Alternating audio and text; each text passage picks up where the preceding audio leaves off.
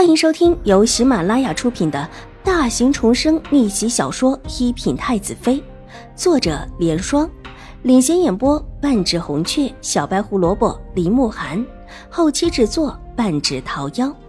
喜欢宫斗宅斗的你千万不要错过哟，赶紧订阅吧！第五百九十九集。大街上人来人往的都是人，但就是看不到之前熟练的人。他们初来京中，其实不算熟悉吧？我们快走！秦婉如脸色微变，伸手一拉玉洁，急忙边上躲去。玉洁被秦婉如吓了一跳，但她向来佩服秦婉如，立时跟着秦婉如避到一边。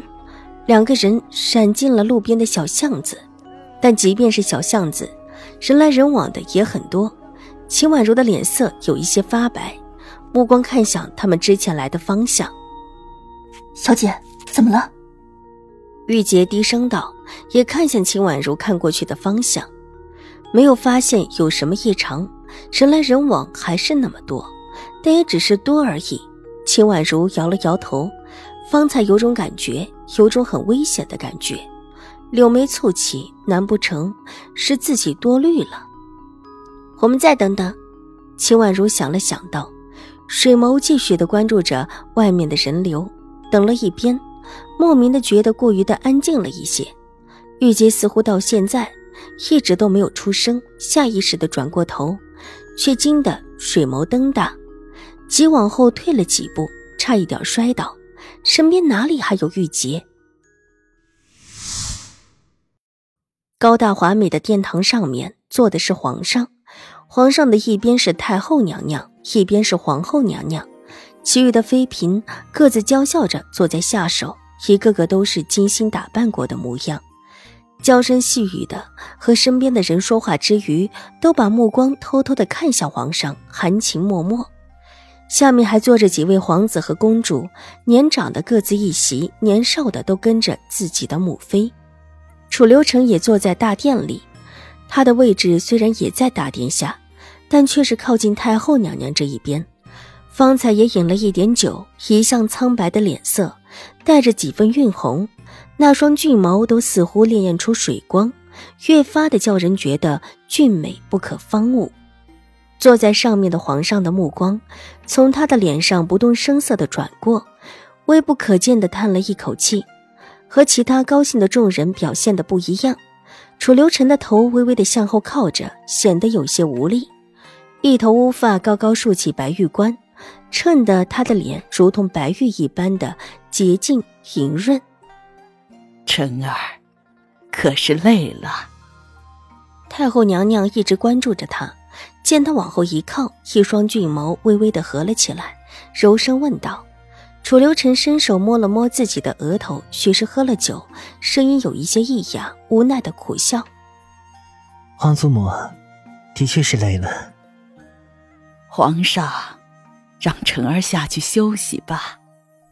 太后娘娘转向皇上，皇上的目光意味不明的落在楚留臣的脸上，见他神色之间极是疲倦，才低缓的点头，温和道：“晨儿既然累了，就先去休息。你身体多有不便，就留在宫里吧。”多谢皇叔。楚留臣站起身。向皇上行了一礼，站起来的时候，脚步微微的有一些踉跄，苍白的俊脸上露出虚弱的笑意。皇叔，臣一会儿可能要出去看看。听闻今天的夜景特别的漂亮。话说的不多，眼底露出几分渴望，这样的渴望让太后娘娘看了忍不住红了眼眶。他最在意的孙子，说不定什么时候就看不到这些让他渴望的夜景。晨儿休息一下，自然是可以去的。皇上的神色也越发的和缓起来，这样温和的语调，是许多妃嫔看不到的。一时间，许多嫉妒的目光都缠绕到楚留臣的身上，但随即许多人唇角露出一丝嘲讽，不过是一个病秧子而已，跟一个。将死之人计较什么？多谢皇叔。楚留臣道，然后带着小轩子往大殿外走。